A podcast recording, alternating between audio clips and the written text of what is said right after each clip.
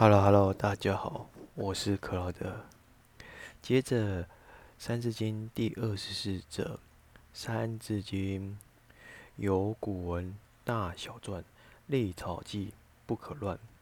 若广学，具其繁；但略说，能知远。这两段话，我们分为上段跟下段来谈谈。首先，上段是在讲。有古文大小篆，立草记不可乱。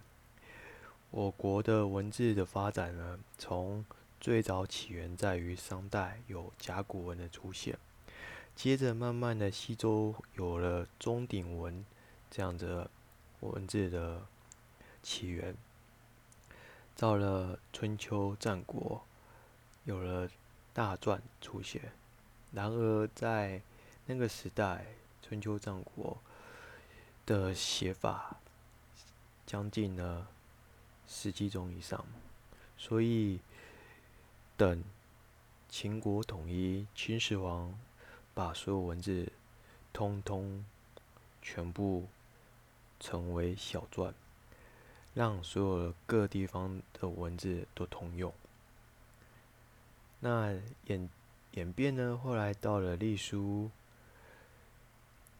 再到了草书，而我们知道草书最鼎盛的时期是在唐朝，有一个很有名的叫做张旭，他是草圣的称，所以你看看呢我们的文字的演变，从甲骨文、钟鼎文、大篆、小篆，以及隶书跟草书。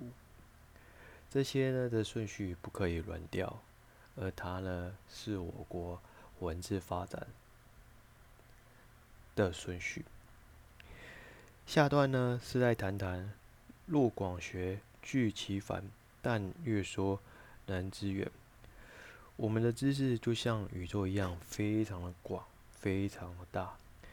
我们人啊，时间有限，但要学那么多，并不是。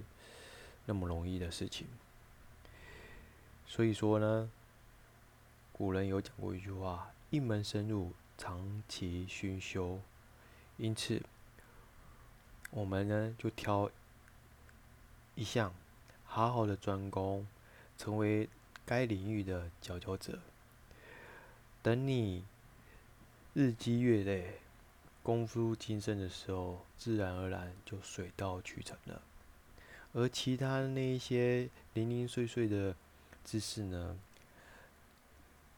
说真的，因为有你的长长期熏修的经验，使其他知识也慢慢的连接起来。正如《弟子规》有讲到一句话，叫做“功夫到，智色通”，因此。这两段话呢，就来告诉我们，文字的演变是不可以抹灭的。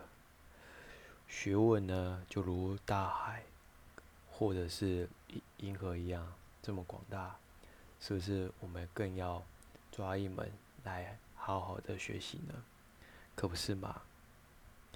好，我们今天的分享就到这里。